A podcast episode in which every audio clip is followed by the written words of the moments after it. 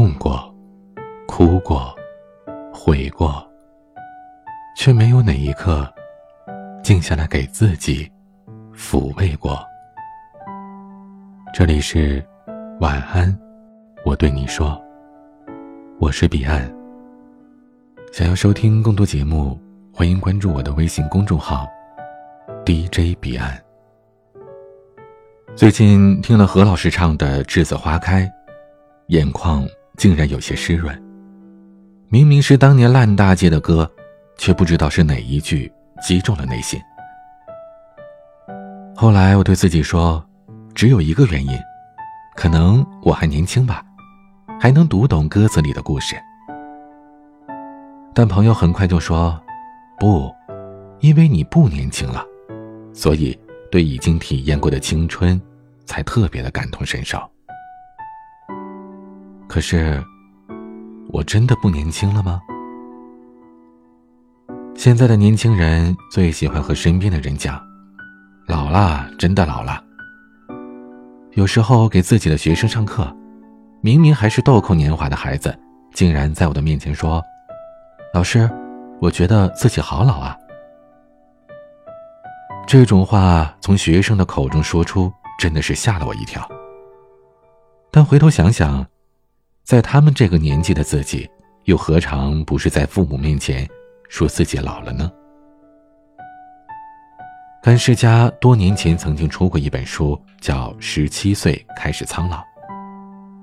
在那个青春倦怠的年代，也是一本畅销书。当时我每天看的东西，不是安妮宝贝笔下的颓废人生，就是孙瑞笔下的寂寞青春。好像每个人都要活在痛苦和空虚之中，生无所乐，爱不了喜欢的人，就渴望去远方来一场洗礼。得不到心中的挚爱，就用混乱的生活来充实自己。明明才十来岁的年龄，却像是看透了整个人生。我们不承认自己稚嫩，在长辈面前故作成熟，说着一套一套的道理。那些把苍老挂在嘴上的时光，恰恰是我们最稚嫩的时候。而现在，更多的时候，我们选择缄默。面对看不惯的事情，还有遇到不喜欢的人，往往都会一笑而过。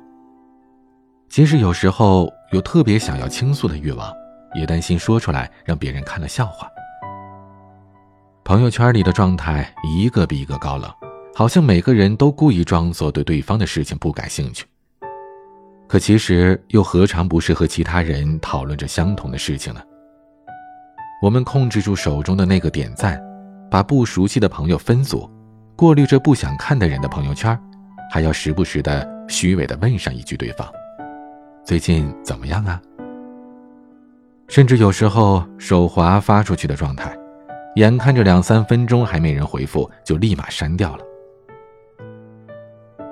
就是这样的我们，不再无病呻吟了，不再随意开心了，要说出讨别人欢喜的话，要讨好比自己身份高贵的人，要懂得忍，要懂得克制。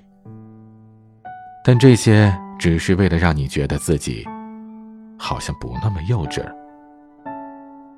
其实你担心别人说你还活在无病呻吟的年龄。前两天还在和朋友聊天，说起四五年前我刚开微博的时候，那时候一天可以发无数条的微博，心里有什么话都愿意往上发。但现在呢，大家一个比一个的在意那一百四十个字的内容。没有鸡汤也得有段子，没有高大上也得有高冷有营养。那些看似提炼的人生金句，被不断的模仿改写，换汤不换药的鼓舞着每晚入睡和清晨起床的人。但已经越过了无病呻吟的范畴，不颓废，充满正能量，简直就是标杆，是榜样，是催促生长的沃土和营养。可是，听了这么多的道理，大部分人还是过着穷困潦倒、碌碌无为的人生。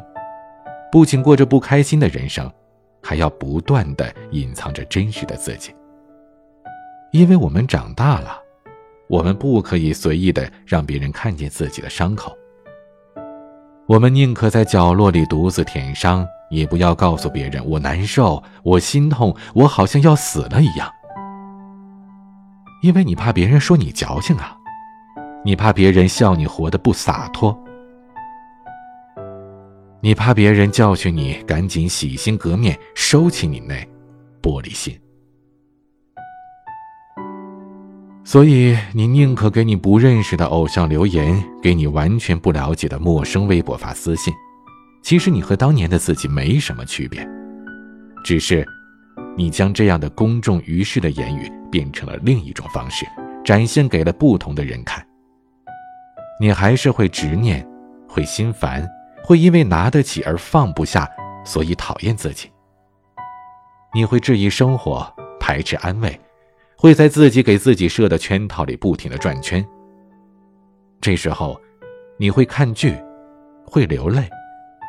可你就算看喜剧，也不一定会开心。你将歌词里的一字一句抠出来，放在自己的经历里，让那些闪耀的旋律来粉饰你的心情。然而，这就不是无病呻吟了吗？你以为？自己和过去的那个说着老了老了的你，就真的不一样了吗？说自己老和假装不感兴趣的高冷，其实不都是幼稚的表现吗？那你活得那么不自在，又是干嘛呢？既然年轻，便不必在乎他人对你的评价，请继续直抒胸臆，自己的青春就好。要是你真的老了，你应该只会守着电视，打着毛线，候着播了又播的《还珠格格》，和楼下街坊邻居扯扯家常，饭后跳圈广场舞，还看什么朋友圈啊？看朋友转转圈就好了。我们还可以为自己喜欢的人开心难过，我们也还可以因为一部电影欢笑或落泪，我们还可以说出自己想说的话。不论别人有什么看法，请继续大胆的、无畏的无病呻吟吧。因为我们还年轻，真正的正能量不是摘抄几个句子，而是好好的清空一下你肚子里的负能量。只有你自己真的开心了，才不会去麻烦身边的人。我们总在怀念过去美好的时光，其实。你不必怀念，你完全可以做回当初的那个自己，卸下你所有的伪装，想哭就哭，想笑就笑，分享你想分享的，点赞你想点赞的，吃你爱吃的，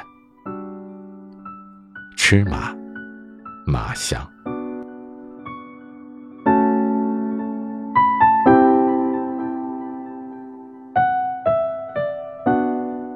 夜很长，也很短。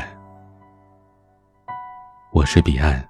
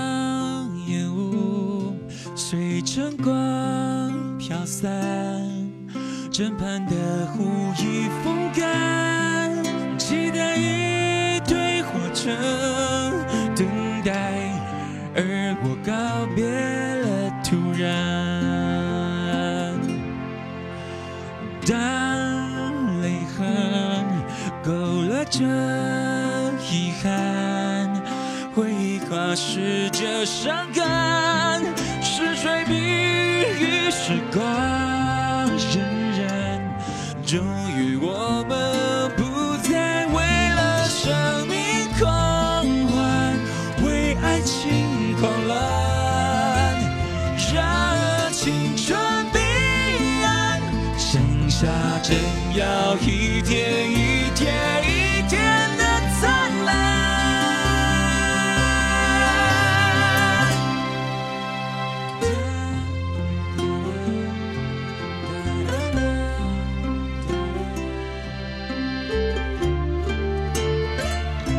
然后呢一起走吗谁说不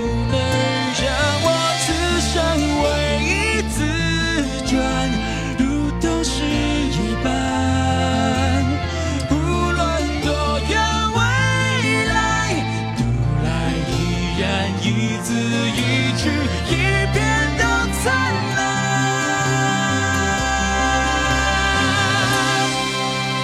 让天空解释着蔚蓝浮云定义着洁白落花铺成一片红色。